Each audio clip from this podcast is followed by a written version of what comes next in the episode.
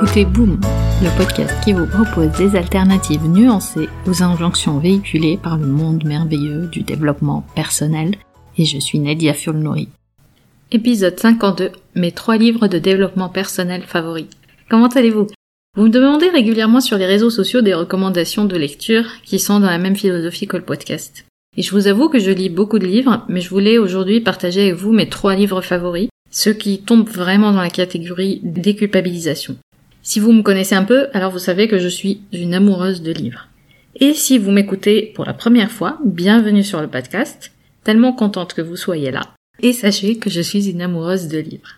Pour moi, les livres sont une partie importante de ma croissance personnelle de comment je peux prendre soin de mon bien-être mental et simplement de m'accorder une pause loin de la pression quotidienne, des distractions, des écrans et en général de l'agitation. Et c'est difficile de vraiment faire une short list de livres.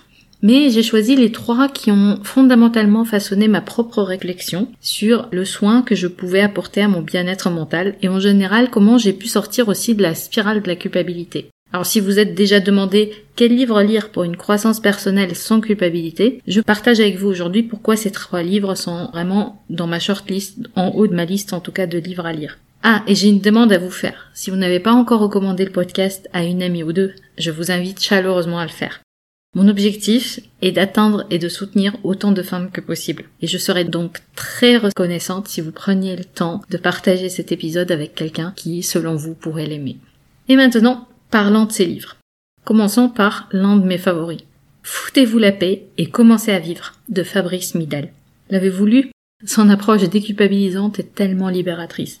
C'est un livre sur la pratique de la méditation et comment la méditation, comme tout je suppose, est devenue une injonction. Une injonction à obtenir un résultat, à être dans la performance, comment être plus zen et moins stressé. Alors Fabrice Midal explique très bien comment pour toucher justement la vraie expérience de la méditation, il fallait surtout rien attendre de la pratique. Pour lui, la méditation est, par excellence, cet art en fait de se foutre la paix. Parce que, toujours selon lui, si on veut accéder à une pleine présence et développer notre attention, qui, elle, amplifie vraiment nos expériences, nous n'avons pas besoin de mettre d'attente particulière sur la pratique de la méditation. Et je trouve ça fabuleux. Cette lecture m'a permis aussi de changer ma posture dans les accompagnements en sophrologie pour offrir à mes clientes une expérience de pleine présence avec elles-mêmes dans leur corps. Et si vous n'avez pas encore lu ce livre, je vous recommande de le faire. Ensuite, j'ai absolument adoré le prochain livre que je vais vous présenter et j'adore surtout comment il est écrit. Comme je lis tous mes livres en version originale, le titre anglais du livre est The Subtle Art of Not Giving a Fuck de Mark Monson, traduit en français par L'art subtil de s'en foutre. Bon, vous avez deviné ma philosophie de vie jusque-là. Vous devez savoir, dans la vie, j'aime deux choses. Comprendre le fonctionnement des humains et l'humour. Et ce livre, avec une fraîcheur de ton, allie les concepts de psychologie, développement personnel et beaucoup d'humour. Et de gros mots aussi. Encore un livre qui permet de relâcher la pression sur ce côté performance. C'est vraiment le livre qui permet de s'affranchir de l'injonction à la performance et l'amélioration l'auteur nous incite avec beaucoup d'humour à laisser de côté la pensée positive à tout prix et faire avec la réalité même quand tout va de travers.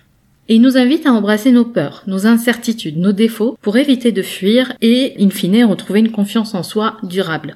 Et contrairement à ce que peut suggérer le livre, il ne s'agit pas non plus de ne pas donner d'importance aux choses. Ce livre est profondément axé sur les valeurs, sur comment améliorer sa vie en mettant le focus sur ce qui est important pour soi. Il va à contre-courant de toutes ces injonctions au succès et à la quête du bonheur à tout prix pour se focaliser sur comment définir nos propres règles du jeu alignées avec nos valeurs. S'affranchir des injonctions que la société met sur les femmes, surtout. C'est le sujet du troisième livre, qui s'appelle, en version originale, Untamed, de Glennon Doyle, traduit en français par Indompté. Ce livre est tout simplement une merveille.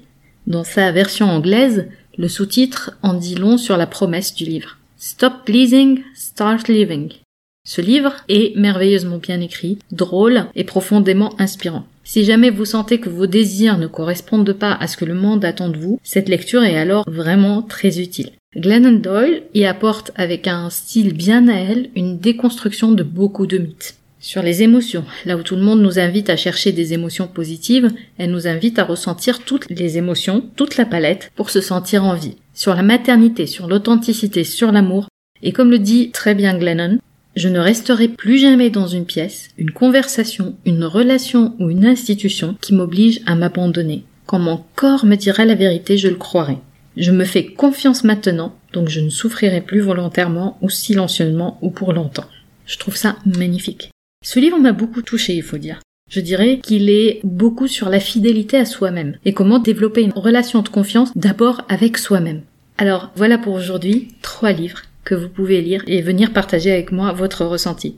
Et surtout, pensez à partager cet épisode avec une ou deux amies qui aiment les livres. Pour conclure, rappelez-vous que ce n'est pas parce que vous appliquez les bonnes méthodes que le bonheur vous est dû. Vous retrouverez les notes et les liens vers les références citées dans l'épisode sur boom.sofrelab.com. J'ai hâte de vous parler vendredi prochain sur votre application de podcast préférée. En attendant, nous pouvons continuer la discussion. Vous pouvez me retrouver sur mes réseaux sociaux via nedia.sofrelab.com. Ah, juste une dernière chose. Je compte publier des épisodes supplémentaires en bonus de façon moins régulière. Le meilleur moyen de vous assurer de ne rater aucun épisode est de vous abonner sur la plateforme de votre choix pour recevoir une notification à chaque fois que je mets en ligne un épisode. Et si ce podcast résonne en vous, vous avez plusieurs moyens de le soutenir, juste en en parlant autour de vous, en le partageant sur vos réseaux sociaux ou en mettant 5 étoiles sur Apple Podcast et un petit commentaire. Ça fait toujours plaisir. Un grand merci pour votre soutien et à très vite sur Boom.